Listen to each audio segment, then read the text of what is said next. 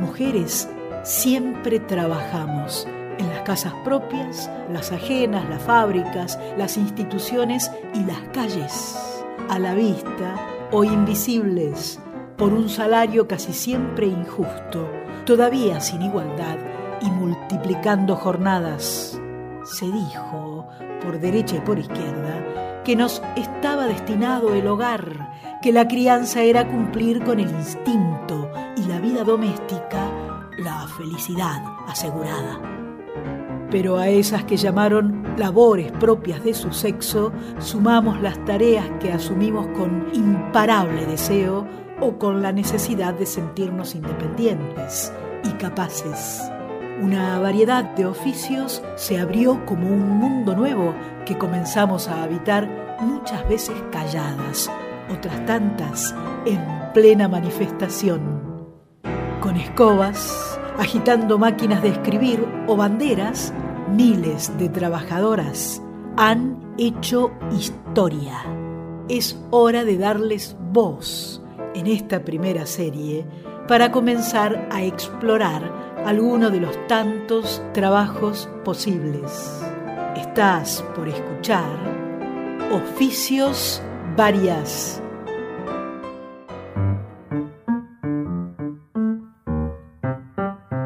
Oficio de enseñar fue casi siempre una ocupación de mujeres, aún en sociedades primitivas. Las mujeres siempre cuidaron de legar sus conocimientos a su descendencia.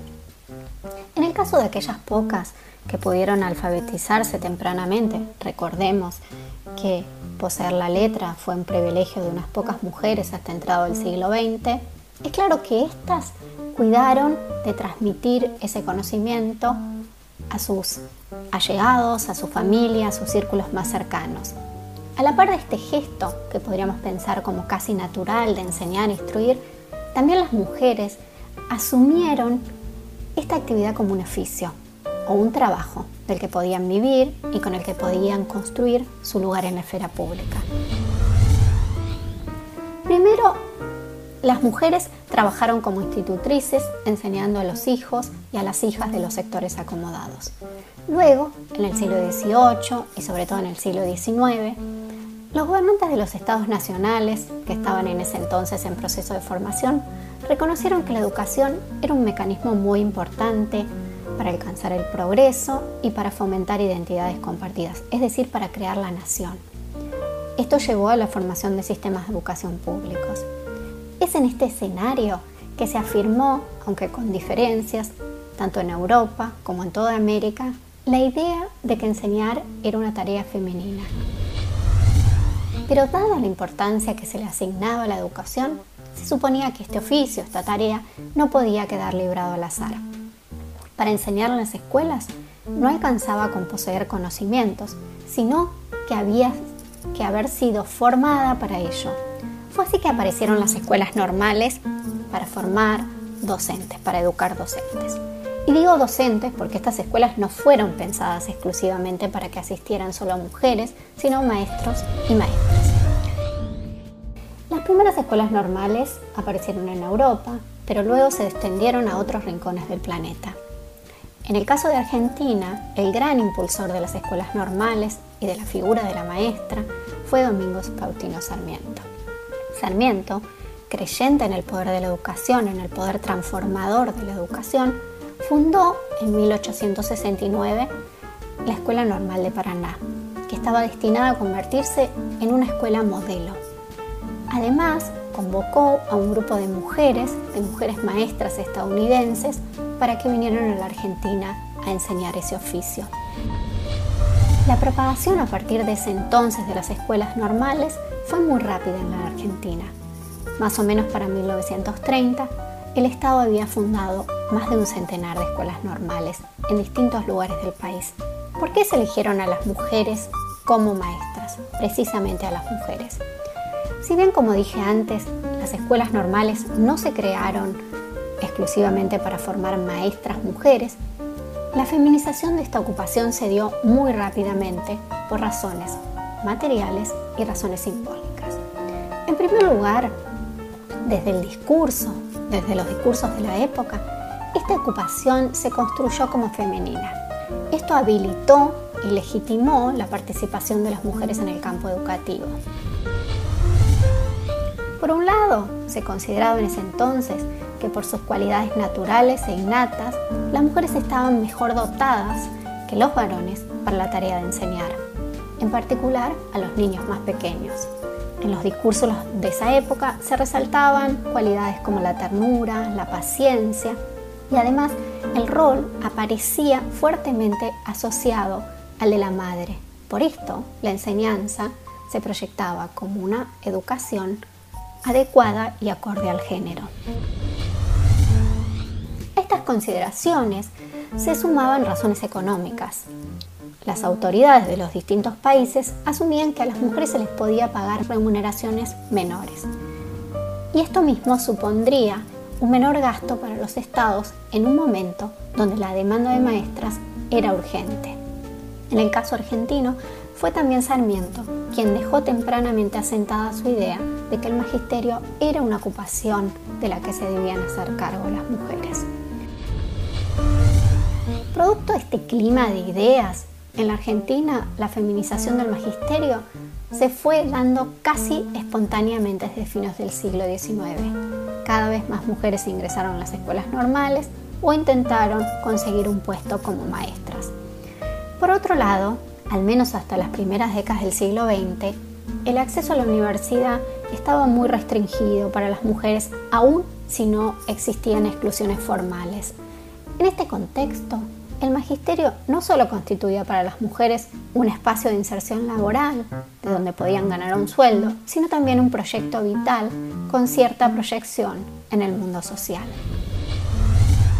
En la Argentina también se sumaron otras cuestiones del orden material, en un determinado momento, el Estado implementó políticas concretas que favorecieron la feminización, con las becas, con dejar de inaugurar escuelas para varones, creando escuelas mixtas que en la práctica eran exclusivamente de mujeres. La feminización de la docencia abrió un ciclo desde fines del siglo XIX hasta nuestros días donde hoy más del 90% del plantel docente de las escuelas primarias está constituido por mujeres. ¿Hubo discusiones en relación a este oficio en Argentina? La respuesta es sí. La presencia de un relativo consenso frente a la feminización del magisterio, ese consenso de que les hablé antes, que creían que las mujeres estaban dotadas naturalmente para enseñar, no significó la ausencia de cuestionamientos. En las primeras décadas del siglo XX es posible rastrear una serie de discursos que expresaron críticas al hecho de que la educación quedase en manos casi exclusivamente femeninas y se interrogaron sobre los efectos que esto podía tener en la sociedad. El tema se discutió en libros, revistas, informes y en la prensa diaria. Y fue abordado por distintas figuras, algunas figuras muy preeminentes del campo intelectual, como Leopoldo Lugones, Manuel Galvez, Víctor Mercantes, pero también fue un tema al que se refirieron autoras, maestras. La mayoría de quienes hablaron de este tema se opusieron al carácter indiscriminado de este proceso y abogaron por ponerle coto, por limitarlo, a la vez que demandaron iniciativas para traer al varón. Una de las mayores críticas que se daba en ese contexto es que se creía que no era conveniente que las mujeres enseñaran a los niños más grandes de los grados superiores. Leopoldo Lugones, por ejemplo, decía que las mujeres no podían enseñar más allá de cuarto grado porque esto afectaría la virilidad de la nación. Si bien es cierto que los docentes varones y mujeres, comenzaron a agremiarse desde principios del siglo XX, incluso hubo huelgas muy tempranas a principios del siglo XX, donde las mujeres tuvieron un protagonismo muy especial, la relación entre el movimiento sindical y la docencia fue hasta los años 60 del siglo XX más bien desarticulada. Hubo múltiples razones que dificultaron las relaciones entre los trabajadores de la educación y el resto del movimiento obrero.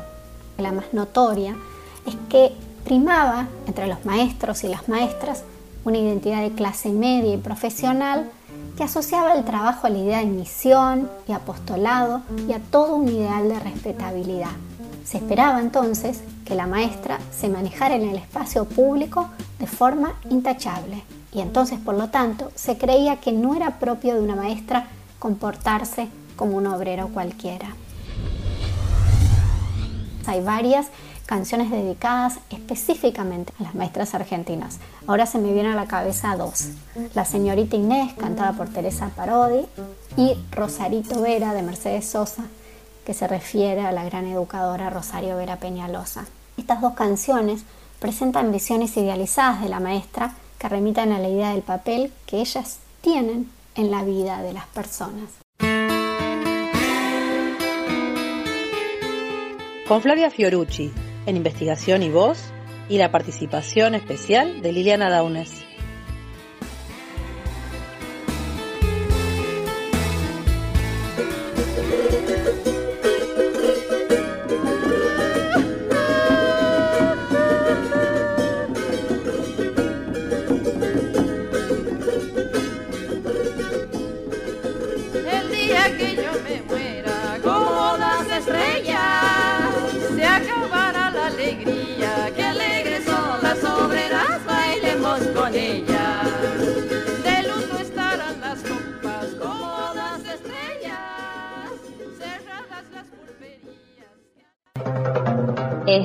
Fue una producción de Miel de Arcilla Contenidos.